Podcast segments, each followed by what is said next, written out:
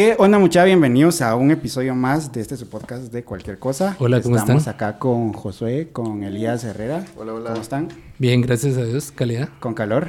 Sí, acá. Estamos sufriendo los efectos de, de la Semana Santa. Ajá, entonces creo que tenemos que mejorar acá el... El, El aire acondicionado. el aire Un par de ventiladores no caerían mal. Vamos a ver qué, qué podemos hacer ahí. Pero el día de hoy tenemos un episodio muy especial porque tenemos a un invitado muy especial acá con Sí, nosotros, amigo desde ya hace bastante Bastante tiempo, ajá, tiempo. unos cuantos años. Es una persona a la que respetamos y admiramos bastante y el día de hoy tenemos acá con nosotros a David Casasola. Bienvenido a ¿Qué este tal, David? espacio. ¿Cómo estás? Bienvenido al podcast. Hola, hola a todos. Gracias por la invitación. La verdad es de que me da curiosidad lo que hacen por acá. Gracias. Y honestamente me sorprenden porque los conozco fuera de micrófonos y la verdad es de que ya con el micrófono como que se sueltan un poco más, así que está interesante Ajá. el fluir que uno agarra aquí en el micrófono. Pero y esto, esto viene a confirmar que realmente, al menos en mi persona, no sé cómo se manejan o cómo se sienten ustedes, pero yo soy muy tímido fuera de, de, de acá del micrófono, por acá como que ya agarré un poquito Sí. más de, ajá, como de flow, pero... Yo suelo ser un poquito más suelto, pero a veces eh, cuando le guardo mucho respeto a alguien con el tema de David, entonces es así como... perdón, así, no me quiero soltar mucho. Ok. Que de ahí me paso. No, pero pues gracias por aceptar la, la invitación y el día de hoy pues queremos platicar un poquito de algo que a todos nos interesa. Sí, porque creo es que- algo que todos usamos, es el tema del dinero. Creo que todos estamos como pendiente de las cosas que están pasando hoy en día a partir de la pandemia. Yo creo que a partir de la pandemia muchas cosas comenzaron a venirse así para abajo. Y para arriba. Y, y otras cosas para arriba, muy para arriba. De hecho, hace dos días fui a hacer mi súper. Yo vivo solo, entonces yo compro comida nada más para mí. Y de media yo gastaba aproximadamente unos 400 quetzales cada 15 días, porque pues eh, soltero, viviendo solo, pues realmente no, a veces como afuera. Entonces pues para hacer el súper tenía presupuestado unos 400 quetzales más o menos. Esta última vez que fui ya me pasé los 550. Está... Está, Está duro el asunto. Está duro el asunto. Entonces, ¿cómo estamos hoy? Eh, por- bueno, antes que nada, eh, Sí, si nos dar podrías, ajá, contar un poquito de, de tu mm, recorrido académico, recorrido profesional, para que los que nos están escuchando o viendo pues puedan, puedan conocerte un poquito mejor. Sí, claro, con gusto. Bueno, mi nombre es David Casasola, yo soy economista. Hice mi licenciatura en economía en la Universidad Francisco Marroquín entre el 2005 y el 2010. ¿Ok? Y mm, desde que ya estaba estudiando, pues me gustó mucho el tema mm, de la docencia, de la academia, y en ese proceso eh, me involucré muy tempranamente a ser auxiliar de, de muchos cursos ¿Ok? y, em, y también en el Centro de Investigaciones Económicas. Ok. Uno, pues hay muchas profesiones donde uno empieza, como se dice, picando piedra. Claro. Eh, sí se necesita como gente que tenga tiempo para hacer cosas que pues ya los graduados no, no quieren hacer, como limpiar bases de datos, Ajá. reunir bibliografía, muchas cosas. Entonces me involucré desde que estaba estudiando en el Centro de Investigaciones Económicas Nacionales 100 ¿Ok? y eh, me graduó, cuando me graduó empiezo a dar clases en la universidad, empecé a dar Ok. clases cuando tenía como 22 años y me empecé a involucrar en el 100 ya un poco de lleno, teniendo proyectos. ¿Ok? Y en ese mismo proceso donde me estaba graduando, en la universidad se abrió un proceso de investigación de emprendimiento. Ok. Eh, Guatemala iba a traer, eh, bueno, la universidad iba a traer una medición que se hace en otros países del Monitor Global de Emprendimiento. Y empecé a participar como investigador junior, se le llama, que pre- básicamente es lo mismo, picar piedra, hacer lo que nadie más le interesa El hacer, trabajo sucio. el trabajo sucio, el eh, traducir algunos cuestionarios, el hacer muchas, muchas cosas ahí eh, de, de la profesión, pero muy básicas. Ujú. Eh, del 2010 al 2013, 14 trabajo. En el 2014 eh, tengo una beca Fulbright, voy a Estados Unidos, a Brandeis University, que es una universidad que queda cerca de Boston. Ahí hago dos años una maestría en economía y, y políticas públicas. ¿Ok?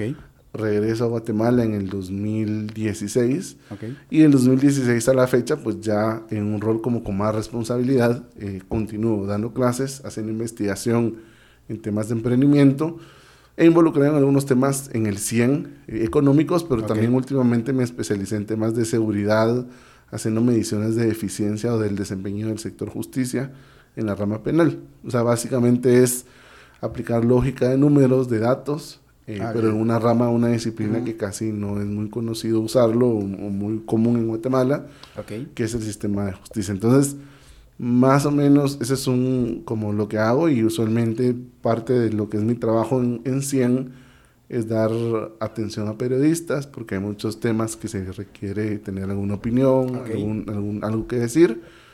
Entonces me toca dar algún, alguna declaración en medios, eh, Sí, sí, sí. etcétera, etcétera. Sí, hemos visto, hemos visto. Sí. Yo, yo me recuerdo que una vez yo estaba viendo las noticias porque durante un tiempo yo sí me enganché mucho eh, viendo noticias y quería estar informado de todo. Y a veces en Canal Antigua aparecía que iban a tener a, a David Casasola. Yo, no puede ser, yo lo conozco. Ajá. Entonces, ajá. Hay que Y- pedir el autógrafo. Ajá, cabal. Entonces, que antes de, de- de tocar un poquito el tema, Sí. el tema de medios, ¿qué lleva a una persona a querer estudiar economía? Eh, es, es una pregunta muy interesante porque, pues, eh, no sé, por ahí se podrá tener la falsa creencia de que alguien que estudia economía es pues, porque le gusta el dinero. No, pues, no sé. ¿Qué lleva a una persona a estudiar economía? Bueno, en realidad son caminos muy diversos porque Ajá. no, en realidad es muy difícil decir en palabras concretas En, en tu, qué hace un economista. en tu experiencia personal. Bueno, en mi experiencia personal, em, pues básicamente lo que yo sabía es que no quería estudiar. Yo estaba muy claro qué cosas no quería estudiar Me ha pasado. y una de ellas es medicina.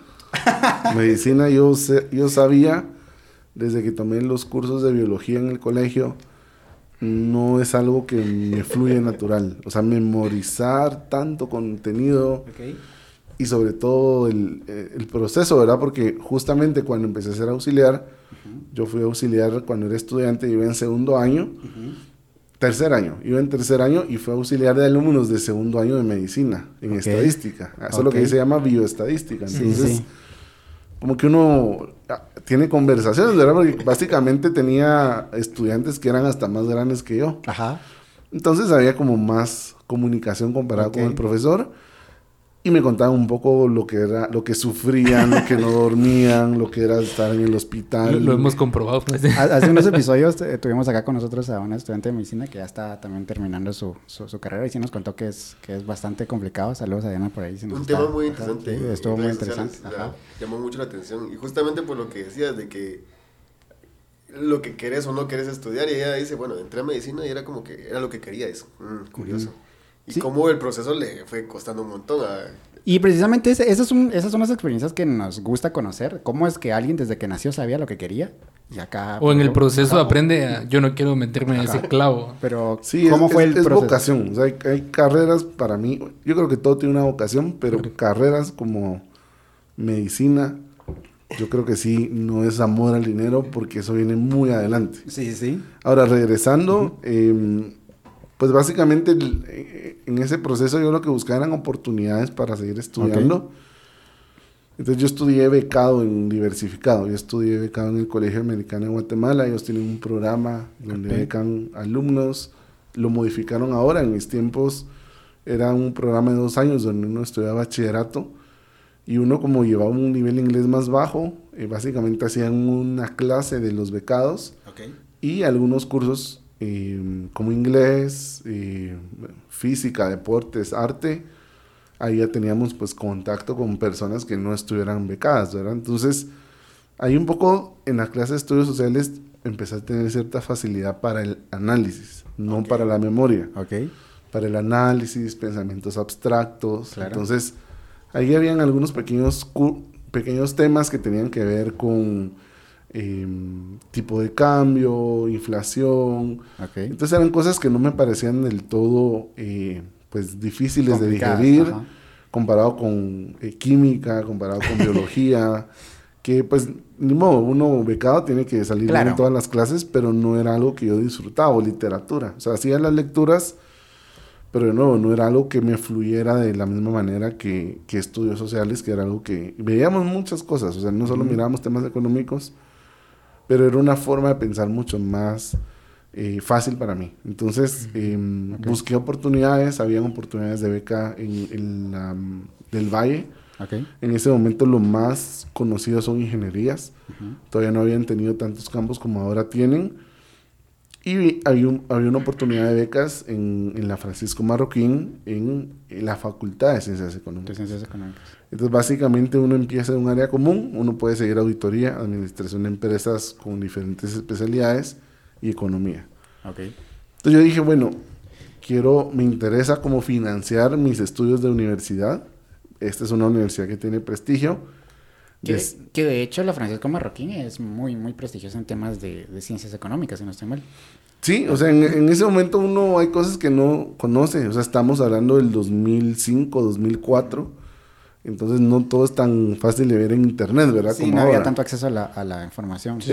Entonces, o sea, yo todavía me acuerdo de haber ido a la biblioteca, ir a conseguir, o sea, el que tenía las mejores enciclopedias tenían el poder. Entonces, em, o sea, más que todo era como un, un- un conocimiento de boca en boca. Pero eso era lo que yo tenía claro. Quería no sentir que era una carga económica para mis papás, porque tengo otros dos hermanos. Entonces, para mí sí era importante estar becado en una universidad que tuviera pues cierto prestigio, que me pudiera dar acceso a, a contactos. Ajá. Y dije, bueno, ciencias económicas, me siento cómodo con la manera de ver esos temas, que es más como temas de análisis, no tanto memorísticos y de algo práctico, que pues no sé cómo me vaya a sentir en la práctica, pensando en medicina, odontología. Y empiezo a estudiar. Eh, hay, un- hay un proceso de beca eh, donde aplico, donde pues tengo la beca. Y empezando a estudiar, eh, durante los primeros dos años es un área común y en el tercer año yo me tengo que decidir qué Decidir. quiero hacer. Entonces es bien curioso cómo a veces uno, cuando busca carrera, uno sí le da mucho peso a la importancia económica o a tener una red económica, decir, voy a decidir dónde está el dinero. Pero no siempre eso es donde está tu pasión. O sea, es, un, Claro. es un equilibrio también. Porque, Claro. o sea, yo puedo dedicarme a hacer cosas donde no pueda vivir necesariamente de eso y quizá va a ser un hobby, ¿ya? Claro, O sea, pudiera dedicarme a, no sé, a hacer Sí, mu- pero muchas es un puntazo. Perdón que te interrumpí porque justamente yo lo hablo mucho con José, que, con quien, le vuelvo a repetir, tengo la oportunidad de trabajar. Y es algo que yo le, le comento a él. Cuando querés hacer carrera en algo, tenés objetivos claros. Y, y se los he recalcado mucho a Sí. ellos porque sin eso están un año probando, les encanta, se emocionan, pero después uh, se vienen para abajo. Sí. Y sí, o sea, creo que esa es parte importante, uno de los puntos que podemos resaltar.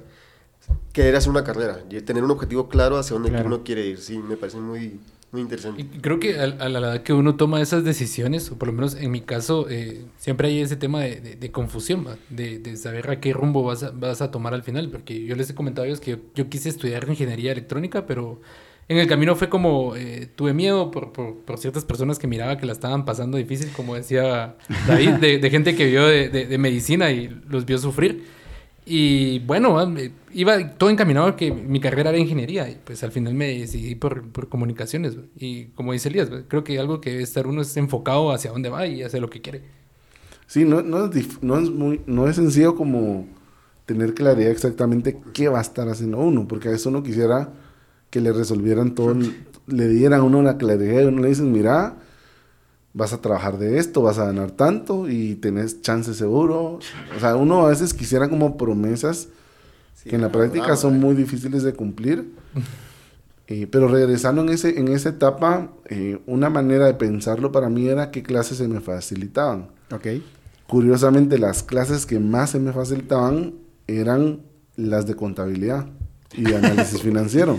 Ok. Se me facilitaban, eh, pero economía siempre fue un desafío para mí. Ok. Especialmente por el, el- como la personalidad de los profesores de economía, que eran como más desafiantes. Sí. O sea, esa era la clase donde todo, todos los de la misma corte nos iba mal. O sea, en otras clases nos iba bien, economía era una clase difícil. O sea, a mí no me iba tan bien, Ujú. Pero comparado con los demás me iba bien. Pero no me iba tan bien como Ok. me iba en otras clases. Entonces, en tercer año, como que los directores de carreras, porque en la universidad hay directores de carreras, Sí. empiezan como a reclutar personas. Entonces, me recuerdo claramente a la directora del departamento de auditoría, que empezó como a reclutar, a venir a decir, miren, ¿tú qué quieres hacer? Yo, yo tengo contactos, te puedo asegurar como esta pasantía, puedes hacer esto. A mí me hablaba mucho de economía, me dice, mira, puedes venir y estudiar economía después, dedicarte a auditoría, tener esta base sólida. Ok. Entonces yo dije, bueno, ya tengo anotado un poco mis opciones, voy con el director de carrera de economía y vengo, me siento y le digo, mire, esto me ofrece en auditoría. ¿Usted qué me ofrece si sigo economía? Ok. Ok. Y estamos en la cafetería, él, no sé, estaba leyendo un libro, se me queda bien y me dice, Porque a mí, por un paréntesis, me gusta el básquetbol. Yo, algo que si hubiera podido, es un poco lo que regresando. haciendo algo a lo que tú puedes dedicarte, pero no genera dinero. Yo hubiera querido dedicarme a jugar básquetbol y que me pagaran por eso, pero nunca era, nunca fui tan bueno para eso. Entonces, se me cae y me dice, yo no te voy a ofrecer nada, me dice. yo te digo, hace lo que te guste. Y si te, a vos lo que te gusta es jugar básquet, dejar la universidad, andate ahorita a las canchas de la 12 y ponerte a jugar. Pero vos vas a hacer lo que te guste. Lo demás va a llegar. Y yo me quedé pensando y dije, bueno, aquí me ofrecen todo esto y aquí me desafían. Y decidí estudiar economía. Ok. Por, por ese desafío, porque me sentí desafiado. Era algo donde, o sea, no hay nada escrito, o sea, no hay nada que sea, que es un poco en la contabilidad, que yo tengo amigos auditores, contadores, que quienes escuchan los, los respeto por lo que hacen, E invitamos a alguien que quiera venir acá. pero no, no, no, no soy muy bueno tampoco para sentirme tan atado de venir y decir, bueno, las normas internacionales, las normas financieras, este es el proceso, A, B, C, D, siempre es así, eh, que es una parte de la contabilidad. Sé que hay cosas un poco más de eh, gestión tributaria, que dan más margen de análisis, pero un poco más lo, el primer paso, que es lo, como lo, como lo, lo estructural, las bases, Ok. sí son como demasiado de saber reglas, aplicarlas y ver que se sigan. Ok. Entonces eso eran para mí en algún momento aburrido. O sea, si bien entendía, si bien era bueno para temas de razones financieras, análisis financieros, eh, hacer varias de las cosas que uno lleva en el área común, ya el análisis no me, no, no sé, no, no me ponía como los pelos de Sí, punta, sí, sí. como cuando hacía análisis económicos, tenía como casos, tenía como simulaciones y tenía como que venir y, y yo tomar un- una decisión, un rumbo, un análisis. Y es ahí donde también te sirve ver a tus profesores como modelos a seguir. Yo tuve varios profesores en diferentes clases y en realidad la universidad en ese momento no había crecido tanto como ahora. Éramos unos tal vez 300 alumnos y mucho en todos los años. Ahora ya anda por los 2.000 alumnos casi en la facultad porque ha creado carreras y ha ampliado ¿Solo espacios. facultad? Solo la facultad. Entonces, en el tiempo donde yo estudié, la relación era bien cercana. Era bien uno a uno. Uno podía como tomarse la libertad de preguntar al profesor qué hacía, eh, cómo llegó a donde está. Entonces, al entender como el patrón de carrera de muchos, yo dije, bueno, me interesa lo que hacen ellos. Ok. Y es ahí donde yo me involucro. Una vez yo decido estudiar la especialización en economía, involucrarme en las investigaciones, empezar a verlos en la práctica y ver que hacían conferencias, ver que hacían análisis, ver que ellos desde ya daban declaraciones en medios. Yo dije, eso me encantaría Está a mí. genial. Eso es Ajá. algo que yo, yo quiero llegar a ser como estas personas. Ok. Y bueno, hay que pagar un precio, pero de alguna manera así fue como encontré mi camino hacia, hacia la economía. Y, está, la verdad es que está muy genial porque pues muchas veces tenemos, o a veces la sociedad nos exige que, que ese camino tiene que ser lineal, o sea, que tenemos que decidirnos, irnos y, y, y cuando se presenten como los, las dificultades en medio del camino simplemente lo escalo, sigo, pero pues están también estos, eh, estos casos en donde ese desafío que se presentó en el decir, ok, me me voy a jugar básquet o me voy a economía, está- la verdad es que está genial. O, decir, Es- o acepto las ofertas que, que ya tenías. eso, eso está eso está súper genial, la verdad es que está, está bastante cool. Pero para ir entrando en temas que les interesa mucho a la gente saber. Tema inflación. A grandes rasgos, ¿qué es la inflación y cómo estamos ahorita? Porque estaba viendo yo, yo sí me meto mucho a, a- a ver temas así de noticias y en, en Twitter a veces. Y vi una noticia que, que ahorita actualmente Estados Unidos, si no estoy mal porque no soy experto, está viviendo la, la peor inflación desde 1981, si no estoy mal, con casi el 8% de inflación. ¿Qué es la inflación? ¿Cómo estamos ahorita? Eh, ¿Y por qué se generó todo este Caos. caos que estamos viviendo? Ya. Porque la gasolina está súper cara. Oye, es antes de que, de que expliques, porque dice que ya te picaste, ya entró al ring. Tráigame la Entró inflación, digo. y es que nos parece curioso porque lo hablábamos varias veces antes de que subió la gasolina, pero el tráfico no paró. O sea, el tráfico incrementó. Sí, Subió la gasolina, pero La gente no dejó de irse de viaje. no dejó de irse de viaje. Están los lugares. siguen gastando. Yo pues, me muevo mucho en ese ramo y que conozco varios lugares turísticos y llenos.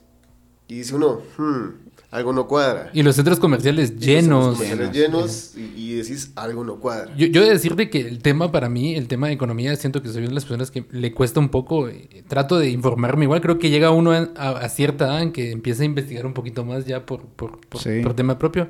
A excepción de Miguel, que es joven y se pone a ver los temas así más a fondo, pero sí he, he visto Sí. un poquito sobre, sobre, sobre el tema, pero me gustaría escuchar perfectamente qué es inflación. Bueno, técnicamente la inflación es el aumento generalizado y sostenido en el nivel de precios.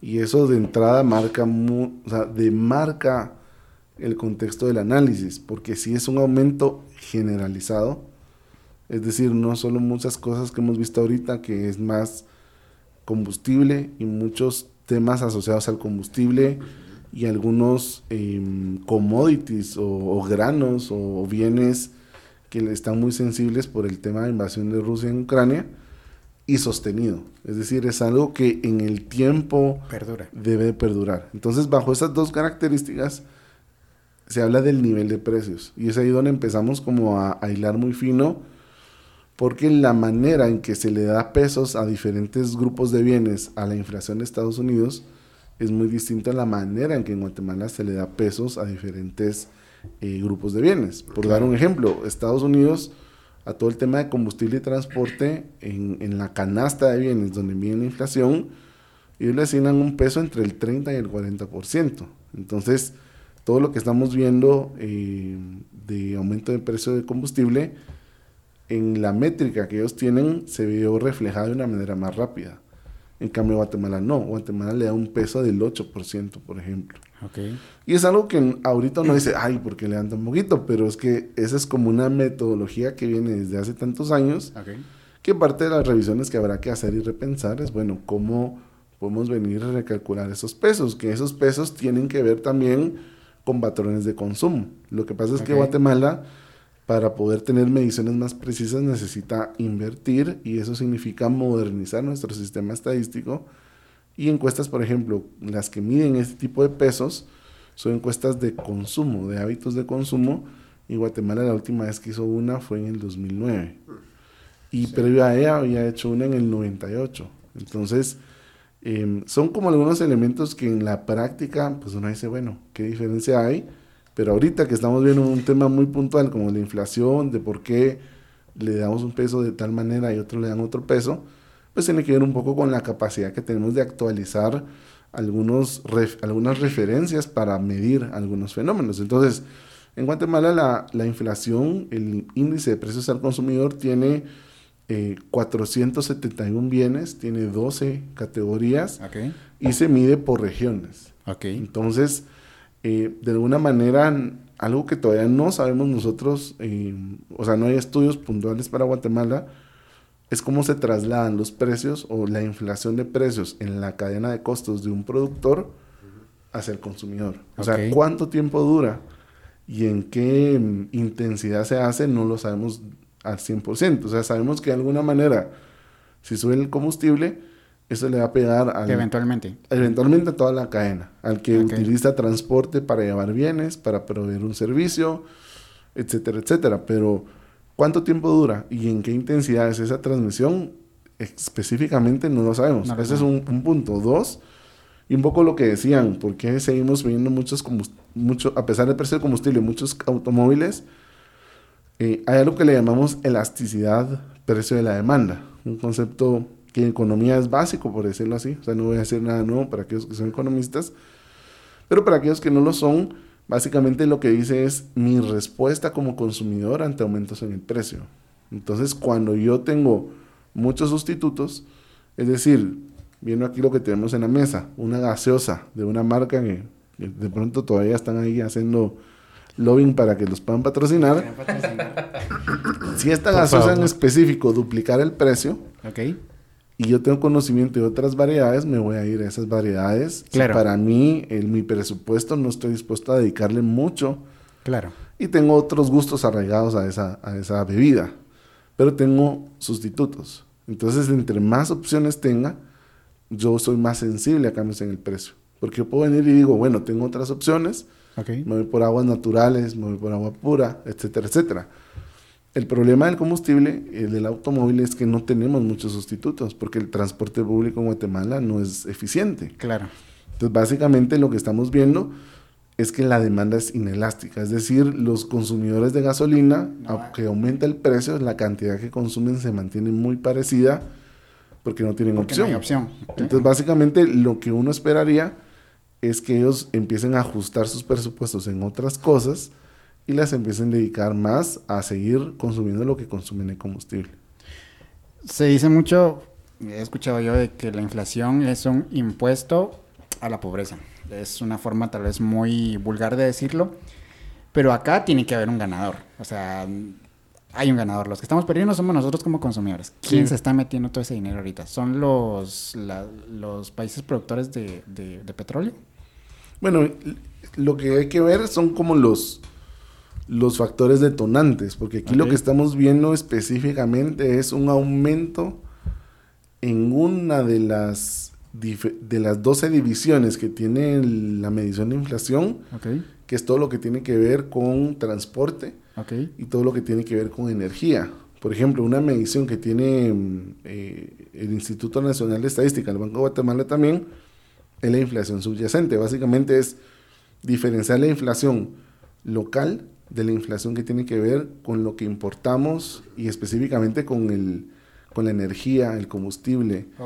Y básicamente ahorita lo que se está viendo es de que el, eh, un 50% del comportamiento de la inflación viene de un shock externo. Es decir, Sí, viene de sí. que la estamos importando estamos porque importando. estamos comprando gasolina más cara. Entonces, a nivel micro hay, hay diferentes ganadores y perdedores que depende de la ela- elasticidad. Es decir, yo como, yo por ejemplo, yo como productor, tengo que ver yo cómo reacciona la demanda.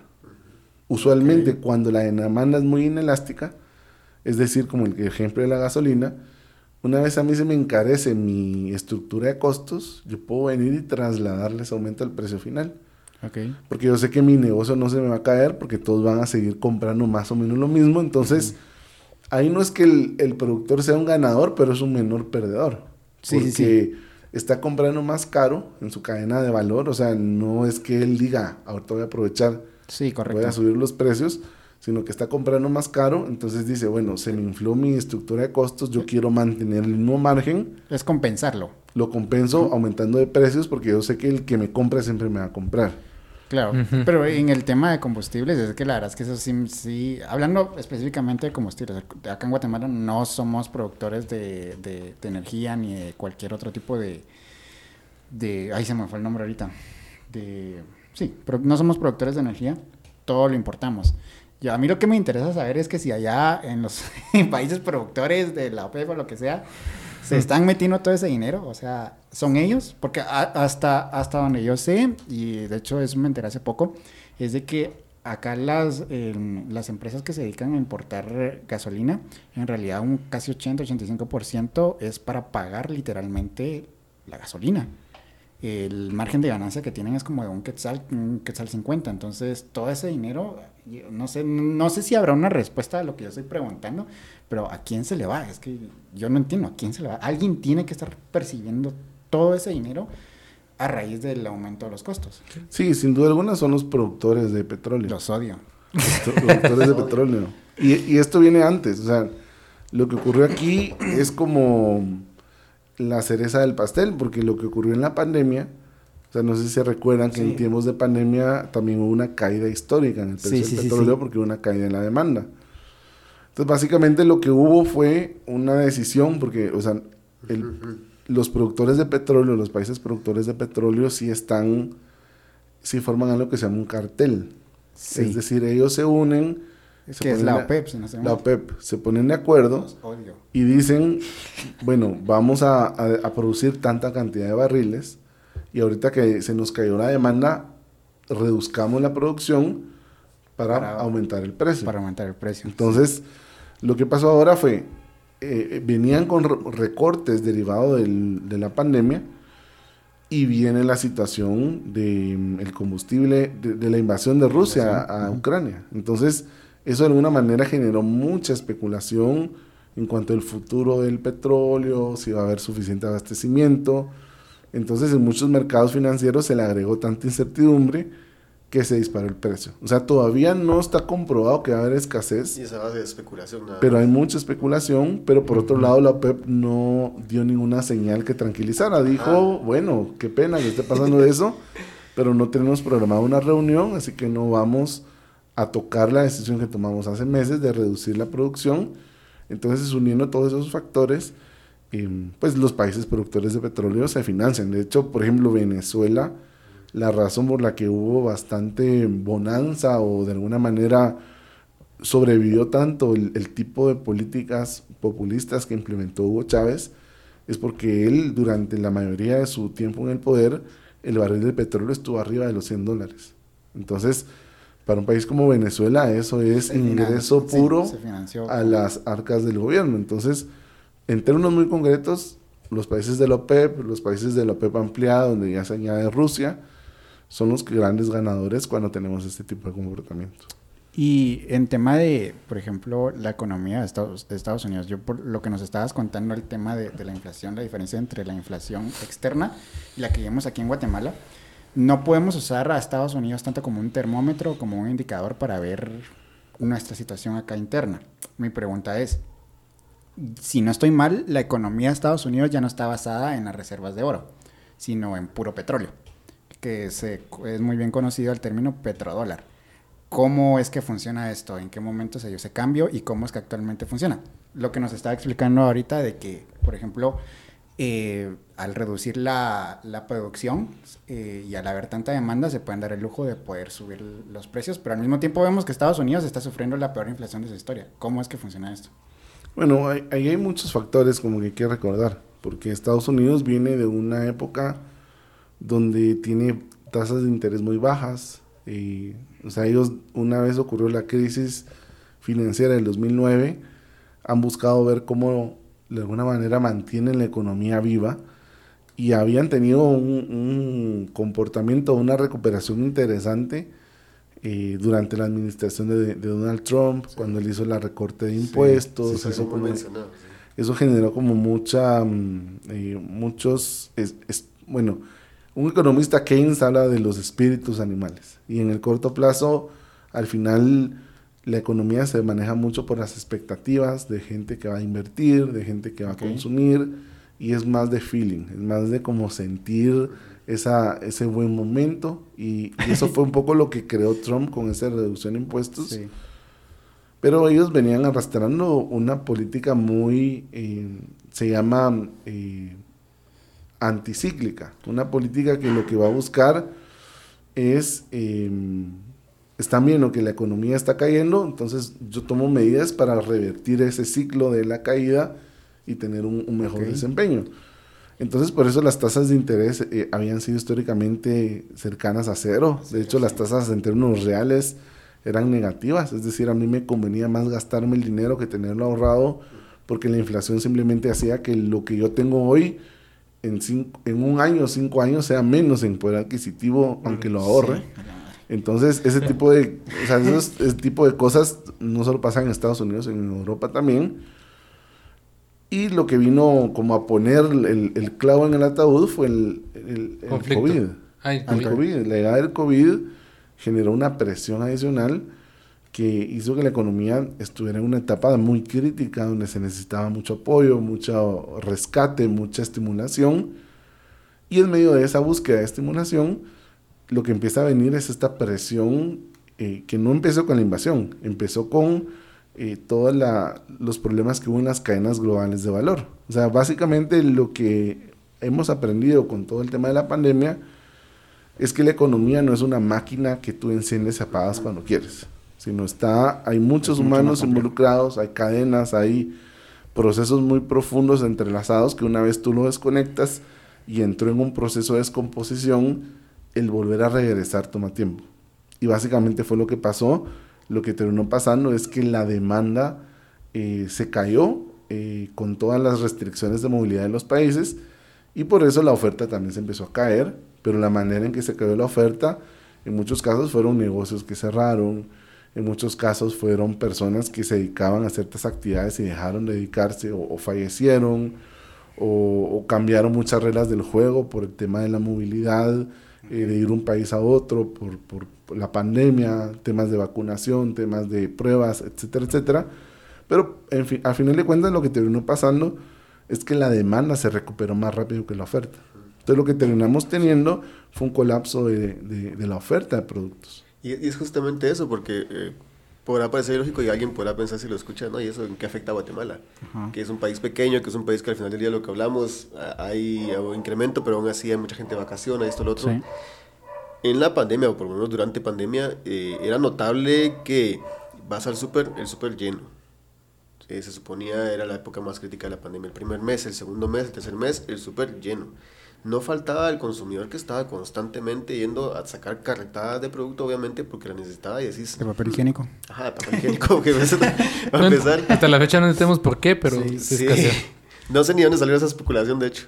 Pero vemos eso, o sea, que sí, hay mucha demanda de, de, de, productos. Obviamente tenemos a todos los productores nacionales abasteciendo a todo lo que pueden los mercados, esto y lo otro. Y de nuevo, alguien que vive aquí en Guatemala y tal vez no tiene conocimiento del tema dirá, pero eso, eso no nos ha afectado a nosotros, no lo hemos visto, no lo ha visto un sector, no, no lo ha visto un sector que podemos enumerar en, economía media, baja, alta, lo que sea, pero hay un sector que sí lo ha visto muy cercano y no voy a decirlo de una manera muy... Eh, lo voy a decir de la mejor manera, creo. No lo ha visto el sector que menos tiene, creo que lo ha visto el sector que más tiene, es el que ha experimentado esos tipos de, de impacto.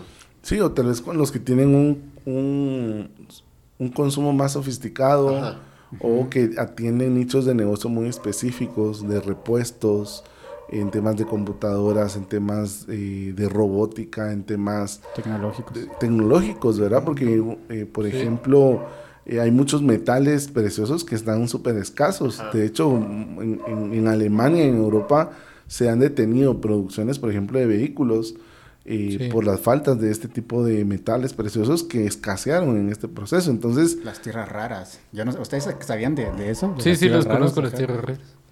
Y entonces al final, cuando vamos agregando todo esto, lo que generó fue un, un aumento en precios de algunos productos de importación. Entonces Estados Unidos ya empezaba a resentir, especialmente por el tipo de sofisticación en el consumo de esa economía, que muchos productos como los tecnológicos empezaron a encarecerse. Ahora, a esto se le empieza a sumar eh, todo el tema eh, de la invasión de Rusia a Ucrania, porque eso dispara muchos precios, no solo en los combustibles, sino también especulaciones también en muchos commodities, porque Ucrania es un país que es uno de los mayores eh, productores, por ejemplo, de trigo, eh, de maíz. Entonces eso empieza a disparar muchas especulaciones, muchos precios y en conjunto pues genera una presión inflacionaria que llega a un nivel donde Estados Unidos empieza a cambiar una política que tenía históricamente desde la crisis financiera del 2009 y dice vamos a subir la tasa de interés y tenemos programa de aumentarla más en el futuro porque hay que controlar la inflación. Entonces, eso es como una señal de decir, bueno, esto ya es un tema serio para este país y están empezando a mandar señales de que van a, a, cambiar un poco el rumbo y van a priorizar ahora y van a hacer ahora políticas que son eh, cíclicas. O sea, van a venir y van a, empezar a, a, frenarle un poco el, el, el, eh, le van a poner un poco el freno a la economía en el, en el crecimiento para poder de alguna manera esperar que baje eh, el nivel de precios. Yo, perdón, yo no sé si tenga que ver, pero me di cuenta hace unos días de que hay ciertos productos que han estado escaseando más. Eh, fui a comprar a, a, Pricemer unas cosas que me habían solicitado y hay ciertos cereales que no tienen pensado algunos regresar y otros eh, a finales de mayo, algunos van a entrar, otros... Y uno se queda así como, bueno, son cereales que tal vez en, algún momento no, no, no, pensé que fueran a escasear, pero de cierto modo empieza a preguntar, por lo menos yo en mi caso me pregunto, ¿tendrá algo que ver todo lo que está pasando a nivel global? El, la escasez de algunos productos. Sí, ahí habría que ver un poco a detalle, ¿verdad? Porque lo que ocurrió con la pandemia es de que hay muchas empresas que se han ido reubicando, que han ido reubicando eh, su centro de producción, han ido reubicando sus puntos de distribución. Y en algún caso, pues eh, quizá también tiene que ver con, con, temas de demanda, ¿verdad? Quizás son productos que durante mucho tiempo no despegaron como se esperaba y pues al final en el tiempo terminaron, terminó siendo más económico retirarlos que mantenerlos en el mercado. Pero un poco regresando a, la otra idea, eh, pues sí, definitivamente Estados Unidos está pasando un tiempo eh, que no está acostumbrado a pasar. Em, afortunadamente ellos tienen eh, todavía el, dólar que funciona de una manera muy interesante porque, vamos a ver, usualmente la inflación ha ocurrido cuando un gobierno es muy desorganizado en sus finanzas y la manera en que ellos se financian es imprimiendo dinero. Eso ha sido como históricamente en la historia de Latinoamérica, de Argentina, en el momento en el caso de Guatemala, Venezuela, México. De hecho es el término más conocido. Hay inflación porque hay muchos billetes. Eso es lo que más comúnmente se conoce. Y la pregunta que todos nos decimos de niños, por si hace falta dinero, ¿por qué no imprimen más billetes? Exacto. qué, fácil suena. Qué fácil suena. Y un, un, tema que sí lo vivimos muy de cerca acá en Guatemala cuando fue la pandemia y fue todo, toda la inyección de dinero que se hizo pues a la sociedad, eh, que por ejemplo el bono familia, ¿verdad? Hace apenas una semana se aprobó un subsidio a los combustibles, que si no sé mal fue al diésel y a la gasolina regular. Y en un principio, como realmente esa fue una, un, hecho sin precedentes, creo que la mayor parte de las personas se alegraron porque iba a haber una ayuda de parte del Estado. Entonces dijeron, por fin el Estado está haciendo lo que se supone que tendría que estar haciendo. Pero tal vez los que conocemos un poquito más de esto sabemos que inyectar capital así a, la sociedad, no sé si ese sea el término correcto, no es muy buena idea a largo plazo, porque comienzan a alimentar esta maquinita de inflación y todo lo que hemos hablado. ¿Por qué estas medidas son mala idea? Yo considero que son mala idea. De hecho, ahorita cuando me enteré de, del subsidio al, a los combustibles, yo dije, no, no puede ser otra vez. No hemos aprendido nada. Tal vez estoy equivocado, sí beneficia a las personas que tal vez peor se la están pasando, pero a largo plazo eh, genera situaciones como las que actualmente estamos viviendo. Estoy bien, estoy mal, que de hecho tal vez va de la mano con lo que vos me habías comentado, que es el aumento al, al bono que se da a los trabajadores, que incrementó también, no sé si ya lo probaron, que estaba de 250 a 750. Para mí es una mala idea. Para mí suena bien, como dijimos en un momento, pero después se siente a pensar, uno dice... De momento te, te soluciona por lo menos el, el, tema de... Que a corto plazo. pero para mí suena mal, para mí suena terrible. O sea, es, mala idea. Sí, es, es mala idea. Bueno, yo creo que regresando para conectar con la inflación tiene que ver con la fuente de financiamiento. Ok. Eh, sí hubo un temor de esos 15 mil millones de quetzales que eso sí los imprimió el Banco de Guatemala para prestárselos al gobierno, que fue parte del financiamiento que alimentó muchos de los beneficios que se dieron en el, en el año en el 2020. Pero como no fue algo continuo, em, es un poco difícil eh, cargarle la responsabilidad de esa impresión, de esos 15 mil millones, al comportamiento de la inflación, porque básicamente lo que uno observa es que cuando crece, o sea, cuando es una impresión eh, sin control y continuada, es que precisamente tenemos una inflación que es la inflación más a la que más estamos acostumbrados de ver, que tiene que ver con gobiernos que financian su gasto imprimiendo billetes. Ahora, el, ejemplo que ahora ustedes están mencionando no es financiado por impresión de billetes, pero de algún lado tiene que salir. Sí, claro. Entonces, eh, uno de los elementos que uno debe tener claro en este análisis es que el gobierno no crea riqueza, el gobierno la distribuye o la redistribuye. Y ahí podemos entrar en conversaciones porque dependiendo la, la, concepción que cada quien tenga, eh, porque uno dice, bueno, el mercado tiene fallas, pero usualmente uno le apuesta y uno dice, bueno, el mercado distribuye riqueza, y cuando no estamos muy conformes o vemos en una posición como de poder y responsabilidad para asegurar el bienestar de ciertos grupos poblacionales, decidimos intervenir y decir, vamos a redistribuir, porque la manera en que está distribuido no, no está produciendo los resultados deseados. Entonces, una manera de redistribuir es con la forma en que uno crea impuestos, la manera en que uno otorga subsidios y en específico la manera en que uno provee muchos bienes públicos, eh, donde uno básicamente es lo que busca proveer servicios públicos de calidad para que aquellos que tienen menor poder adquisitivo y están en una condición de pobreza, pues por lo menos tengan salud, educación, seguridad, carreteras. Algo que no está pasando en Guatemala ni en muchos países de Latinoamérica. Y en ese contexto hay que hacer el análisis. O sea, lo que hay que tener claro es de que no, o sea, no, los diputados del Congreso no están poniendo el dinero de su bolsillo. No es que os hayan dicho, bueno, Ajá. ¿de dónde financiamos esa ley?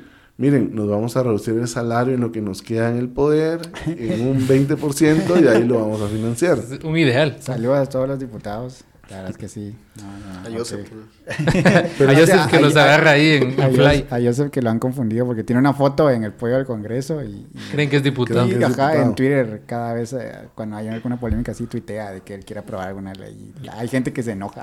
Este lo maltrata. Entonces, Ok. es- eso es lo que hay que tener claro, que básicamente el subsidio se va a dar porque nosotros pagamos impuestos y de alguna manera ya lo estamos, ya estamos financiando ese subsidio o lo vamos a financiar con la deuda que se contrata para poder cubrir el presupuesto del año. Entonces, cada año el gobierno aprueba un presupuesto que tiene un déficit y ese déficit se cubre con deuda. Entonces, básicamente, en algún momento hay que pagar esa deuda. Hoy ¿Cuándo? todavía no sabemos cómo. En algún momento nos van a subir impuestos, en algún momento, eh, que es lo que uno esperaría, pero lo más difícil, se va a reducir el gasto. Pero eventualmente necesitamos equilibrar las finanzas, pero estamos jugando de que al, el juego es que el gobierno de turno no le toca, sino al, al que va a venir en algunos Ok, años en el te futuro. paso la papa caliente. sí, Es la papa caliente, pero lo que es importante que la gente que escucha pueda reflexionar es que nosotros como ciudadanos pagamos ese subsidio Sí. o lo vamos a pagar en el futuro o nuestros hijos lo van a pagar en el futuro, pero aquí es un tema de grupos, grupos de Ok. beneficiarios, grupos de interés. Entonces, básicamente cuando hay este tipo de medidas, lo que pasa es de que la- los costos están tan diluidos, porque básicamente es, bueno, en algún momento me va a tocar pagar un impuesto, vamos a hacer un plantón en el, en el Congreso, porque no quiero que me vayan a hacer pagar impuestos o a mis hijos pagar impuestos. Es muy diluido el costo. Sí. Y el beneficio es muy específico. Pero es muy específico sin ser, sin hacer el ejercicio de priorizar. Y es ahí un poco donde es mala idea para mí dar un subsidio de una manera tan amplia. Porque entre las manos se nos están yendo muchos perfiles de personas que perfectamente pueden sostener y pagar el aumento en el Claro. combustible por no hilar más fino, por no venir y haber genuinamente haber aprendido de la pandemia, porque en la pandemia nos pasó algo parecido. Necesitábamos darle ayuda a gente y lo único que se nos ocurrió, o lo único que había en ese momento, dada la urgencia, era el consumo de electricidad. Entonces se Sí. dio un subsidio con el bono, con la factura de electricidad. Entonces, Sí, No- es muy ambiguo. no se generó y con los años desde los tiempos de la UNE en el poder que, que empezaron a ponerse de moda los programas sociales no tenemos una base de datos eh, creíble eh, bien cotejada de Sí, beneficiarios sí, sí. Donde monitoreemos gente con necesidad y digamos ellos, son los Ellos- que más ellos son los necesitan que- Es que es un temazo, porque ya está para ir a cerrar esa parte, porque justamente eh, lo platicaba con ciertas personas y era decía, yo no necesito esos mil y pico que me depositaron. Y yo, yo, sí. yo conocí gente que no necesitaba esos mil y algo que le- y aún así los fueron a sacar. Y otros los agarraron, sí, otros eh, compraban cosas y otros también los iban a agarrar. Y ese es un punto crítico, porque dices, ayudamos, pero en realidad, ¿A quién? ¿a quién y, Sí. y cómo y por qué? Pero bueno, eso es un... Podemos extendernos. Tengo un par de preguntas que quisiera darte y de- tal vez eh, no ahondamos, están cambiando un poquito el tema, que es un tema de interés en, el, en, las, en la generación actual, quizás de, hablamos de los 20 para abajo y un poquito para arriba, es el tema de la economía que está sucediendo en el tema digital, virtual, el Bitcoin. Sí, has, has tocado el tema, los, lo, lo has manejado, ¿cómo lo has visto? ¿Qué te parece la idea? Aquí en Guatemala, pues ¿Es- es todavía, es todavía está así como queriendo surgir. Salvador ya está totalmente en pleno. eh, pero aquí en Guatemala todavía está como temerosa la, la gente, eh, pero y hay mucha gente que nosotros conocemos que, no aquí en Guatemala, pero en otros lados, sí está comprando, sí está invirtiendo y es como... mm, ¿Será buena idea? Es una solución. Según tu opinión, claro que esto no es Sí, un... sí, sí. es- acá Claro, claro. Bueno, voy a tratar de ser breve, pero esto da a hablar de muchas cosas Sí. como el, el origen del dinero. Pero para hacer la versión más corta, el dinero se originó como una mercancía que tenía un valor intrínseco. Es decir, yo no solo lo demando porque alguien me lo va a recibir, sino en sí mismo tiene un valor. Como en algún momento, o sea, por eso en algún momento hablamos del cacao, hablamos en algún momento de oro, de plata, de ahí se acuñaron monedas. Y está todo este proceso donde ya hay gobiernos que, que toman como el monopolio de la emisión del dinero y en algún momento pues se pierde, ya no hay un respaldo. Antes había un patrón oro, que el dinero estaba respaldado por un- una cantidad de oro y era convertible a oro. Y eso se rompió en algún momento cuando, ya, es de revisarlo, cuando Estados Unidos viene y dice, ¿saben qué? Yo voy a venir y les voy a convertir todo en oro, convertámoslo a dólares. Y en un momento Estados Unidos imprimió más dólares de lo que tenía y dice, dice ¿saben qué? Ya Se no acabó, podemos convertir nada, así que si quieren les podemos dar dólares, pero ya no les podemos dar oro eh, Sí. de la moneda que tienen. Pero siendo específicos, de ahí nace un poco la idea de Bitcoin. La idea de un Bitcoin o de una criptomoneda es tratar de mm, sacar de- del poder de los gobiernos De la capacidad de emitir dinero. Ahora, lo, lo complejo de este ejercicio es de que mm, al final el, el dinero tiene una serie de características y que ahora es más, ahora lo que tenemos es algo que se llama el dinero fiat, el dinero de confianza. O sea, al final, si ustedes revisan sus billeteras, los papelitos que ustedes tienen ahí tienen un valor, primero porque saben que alguien se los va a recibir. O sea, nadie va a aceptar una moneda o un papelito que sabe que nadie se los va a recibir. Ujú. Es la confianza. Y segundo, que de alguna manera ese valor, y por eso la inflación preocupa tanto, especialmente cuando hay algo que se llama hiperinflación, cuando ya tienes aumentos arriba del 100%, Sí. porque básicamente ya no, ya el papelito que tienes mañana puede valer nada. Sí. Entonces, eso más otras características hacen que una que el dinero sea dinero. Tiene una serie Sí. de características que para mí es útil para hacer muchas transacciones. Que Es al final son convenciones sociales, la verdad es que todos estamos de acuerdo en que eso vale. Exacto, o sea, el dinero al final no es una invención del gobierno.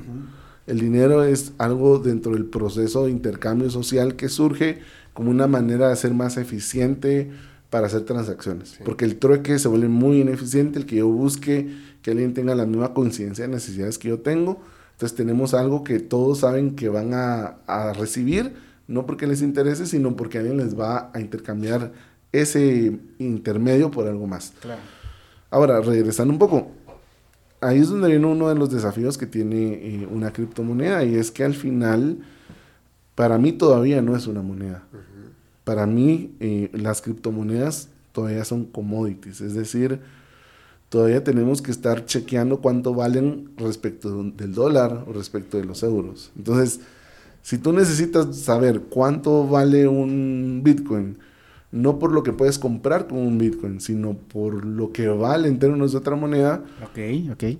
para mí es un commodity. No es una moneda en sí, sino es, eh, es, un, es un bien que yo estoy demandando, que tiene un valor y que en un futuro puede cambiar su valor, pero tiene un valor intrínseco. Entonces ese valor intrínseco ahorita está muy sujeto a la especulación y tiene cambios muy grandes. Entonces para mí, que yo uso el dinero como una unidad de cuenta, como un lugar donde me refugio en valor, Ok. para mí es muy riesgoso poder decir y usar el Bitcoin como dinero porque el día de mañana no sé, o sea, me puede ir bien, pero me puede ir mal. O sea, Claro. no, no es una decisión, cuando yo lo adquiera, no es una decisión de que yo, yo tengo un Bitcoin porque quiero ir a hacer transacciones y quiero hacer mi súper, quiero echar gasolina, sino me están obligando con el Bitcoin a hacer una inversión que implica un riesgo que, yo, que yo quizá no estoy acostumbrado o no deseo tomar. Entonces ahí Sí. creo yo es donde viene un poco la gran diferencia entre Bitcoin y dinero.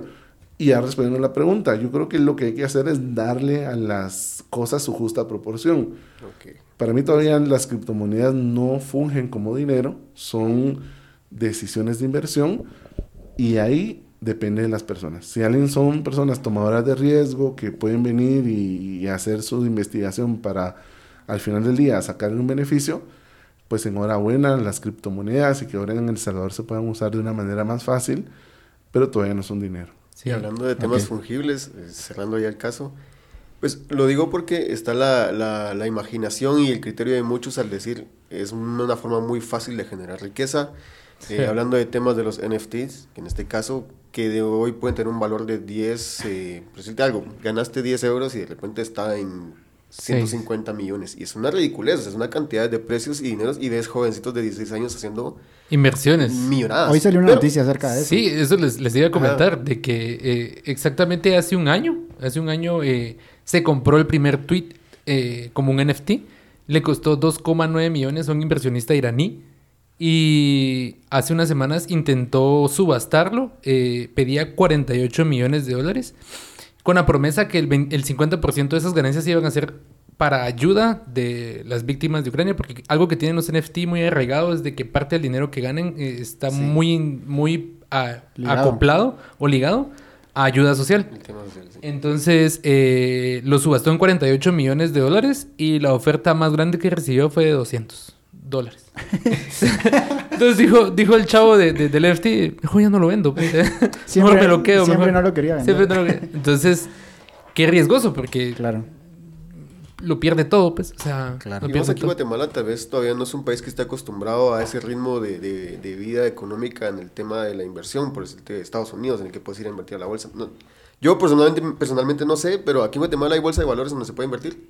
Hay bolsa de valores, pero la inversión no es tan sencilla. Ok. O sea, nos quedan empresas públicas que, que tú vengas y digas, yo quiero ser dueño de, de Pais, voy a ir a... El pollo campero. A comprar un campero. porcentaje de... Eso sí, sí, sí, sí. O sea, quizás lo que hay son algunos títulos de renta fija donde puedes comprar algún bono, pero no es lo mismo que una acción. No es rentable.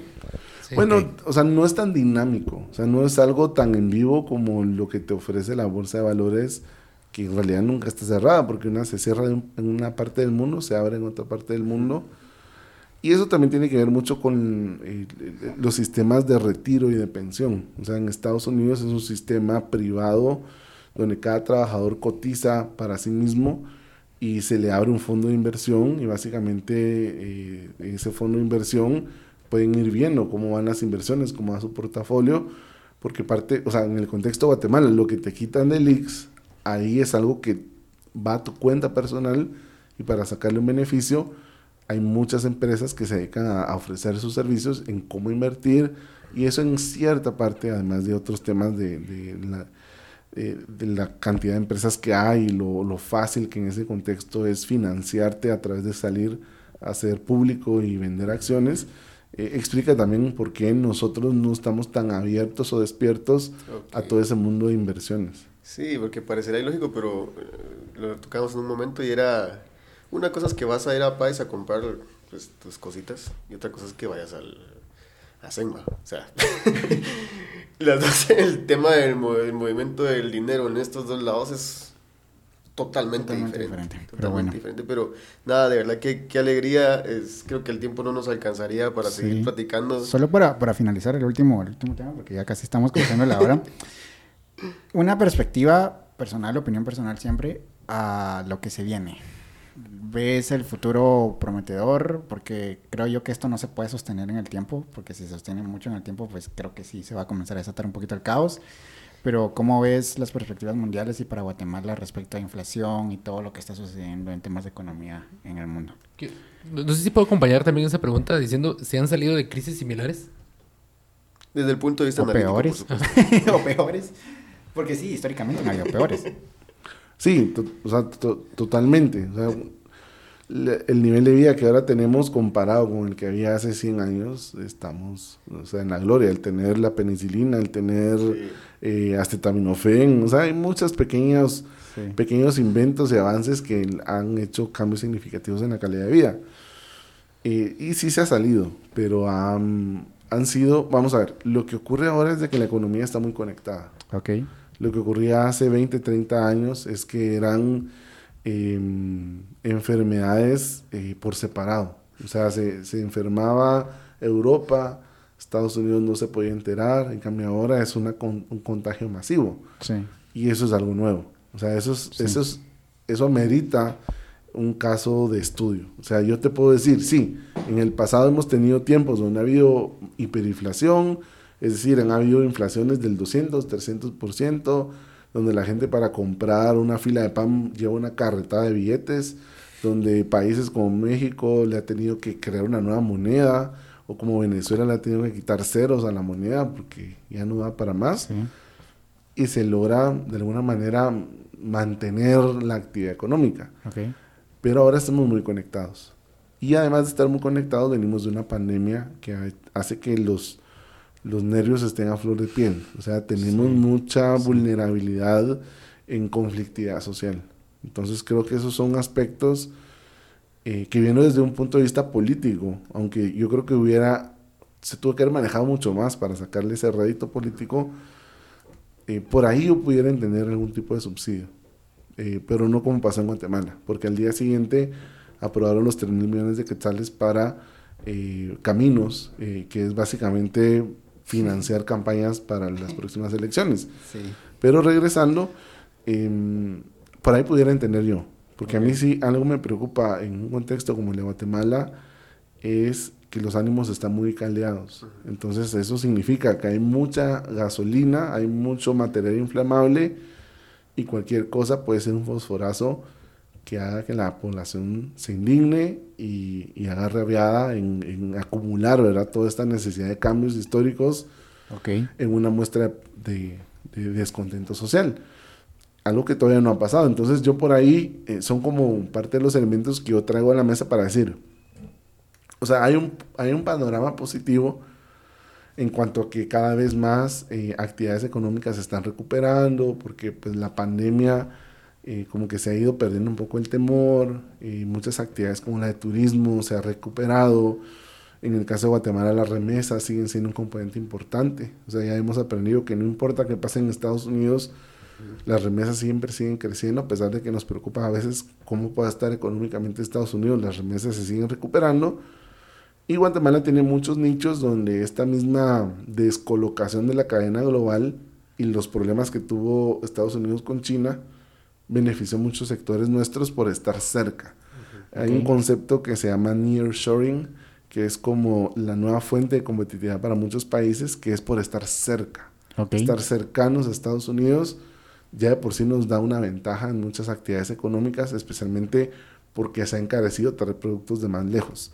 Entonces, esos son como algunos de los elementos, además que la población guatemalteca es muy joven y que todavía está en un proceso de urbanización que te hace esperar que todavía va a haber mucho consumo que va a tener que surgir de vivienda, eh, educación, consumo para vivir.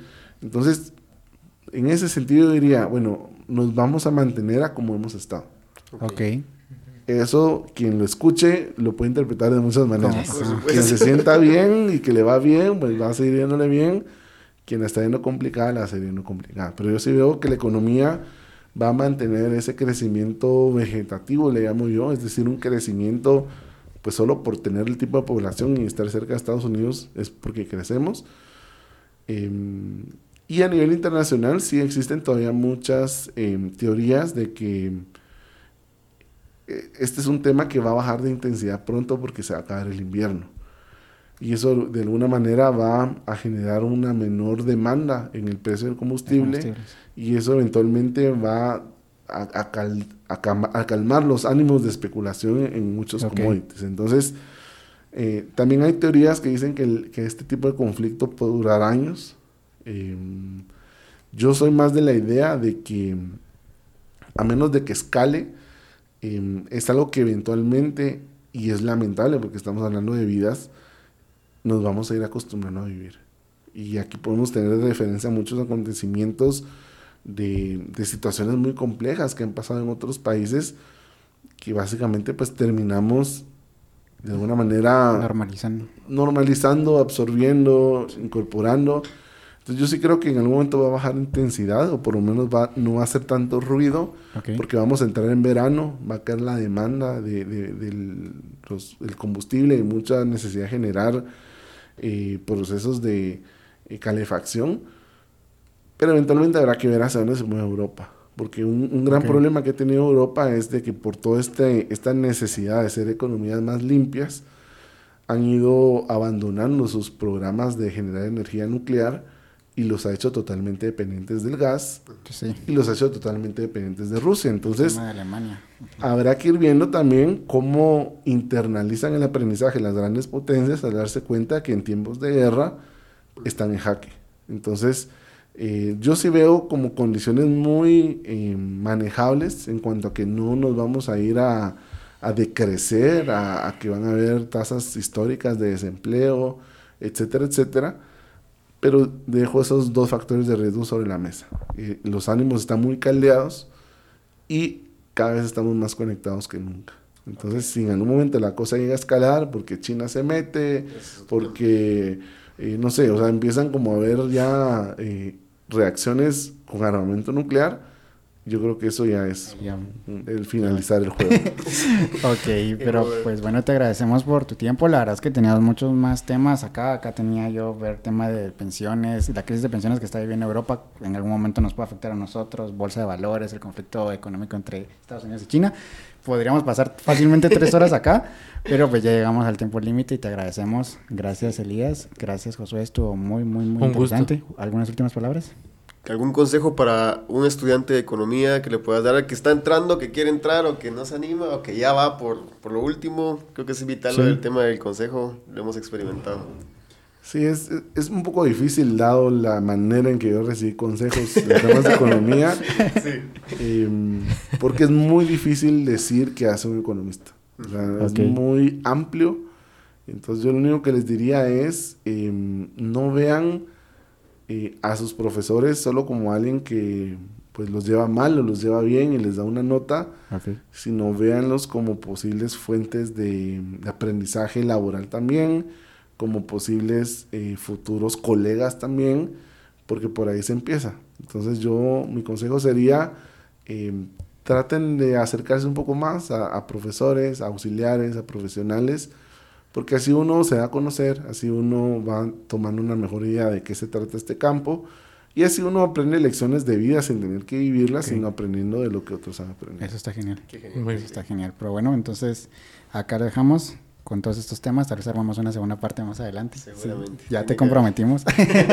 Pero seguramente más adelante. Así que pues nada, gracias a todos los que nos escucharon. Nuevamente gracias por el tiempo. Gracias Josué, gracias Elías. Y nos vemos y nos escuchamos en un próximo episodio de este su podcast. Bye. Adiós.